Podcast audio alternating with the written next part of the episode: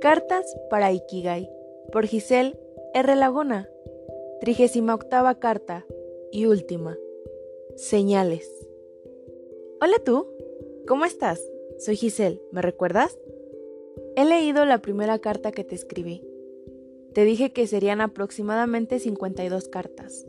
Claro, si la vida no se tornaba más caótica de lo normal. Y vaya que lo fue. Porque ni siquiera completé las 40. No soy la misma que hace un año. Estoy segura que tú tampoco. Si apenas han pasado 5 minutos de que empecé esta carta y ya me cambió la mentalidad. Nunca me cansé de decirte que éramos un constante cambio. Evolucionamos bastante. ¿Te diste cuenta? Desaparecí los últimos meses. Estaba en un momento de crisis y me perdí un poco. Es gracioso, pero a la vez estúpido, que cuando un ser humano se encuentra en la cuerda floja, busca alguna solución en otra parte. ¿Has conocido a alguien que cuando está a punto de tocar fondo lee su horóscopo? si uno mismo no se siente capaz de decir que todo estará bien, busca que alguien más se lo diga. Se torna complicado cuando el texto no trae un buen augurio. ¿Has conocido a alguien que se reconforta cuando encuentra una frase que le trae esperanza mientras está en el peor momento de su vida? Hasta la persona más negativa busca un poco de esperanza en las casualidades y de este modo creer que es tan valioso como para encontrarse algo en redes sociales que habla justamente de su situación. Buscamos soluciones. Nos educan para resolver y muy pocas para sentir. ¿Has conocido a alguien que presta atención a su alrededor cuando ya no puede más? No es imitar, es adaptarlo a su situación para sobrevivir. No digo que todo esto esté mal. Cada uno intenta salir como puede. Y lo peor de todo es que cuando dices, ya no puedo, todo a tu alrededor se encarga de volverse más complicado de lo normal. ¿Te he descrito cómo son mis crisis de ansiedad?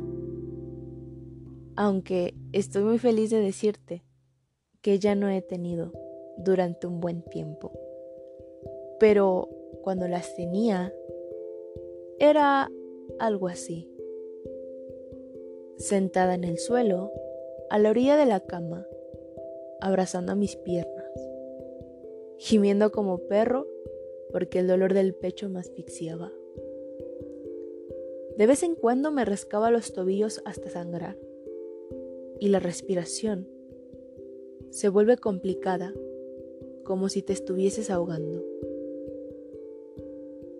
No piensas en nada, solo sientes miedo. ¿A qué? Ni tú mismo lo sabes. Justo así sucede cuando el mundo se te viene encima, luego de haber dicho, ya no puedo. Y es que lo único que no puedes es salvarte. A menos de que, aún con el dolor, intentes respirar. Pero necesitas de alguien o algo, porque no podemos solos. ¿Crees que en vano tenemos dos piernas? Creo en los horóscopos un 25% quizá. Creo en las casualidades un 50% sin duda. Creo en la fe de las personas un 75%. Pero ¿sabes en qué creo en un 100%?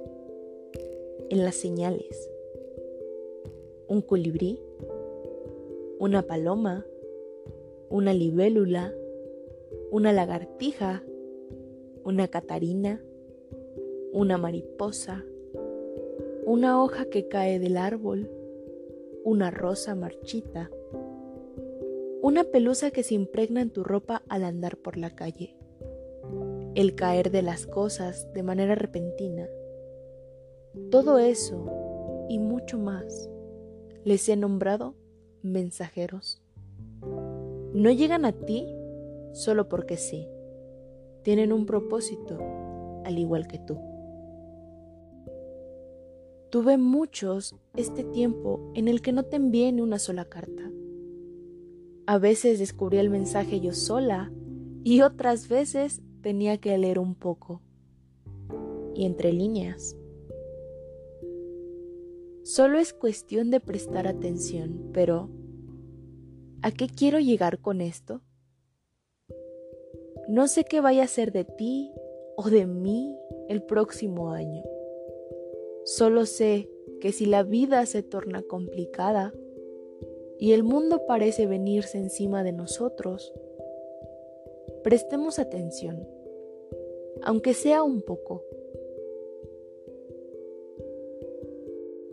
Solemos decir que por qué nos eligen a nosotros las desgracias. Pero, ¿y por qué no? Al final del día, nos hacen más fuertes, más valientes y más capaces. ¿Por qué no merecemos sufrir? No nos sabrían los logros. ¿Por qué nosotros no? Mejor pensemos, ¿para qué me sirve esto? ¿Qué persona seré el día de mañana cuando supere esto? ¿O quién quiero ser a partir de ahora?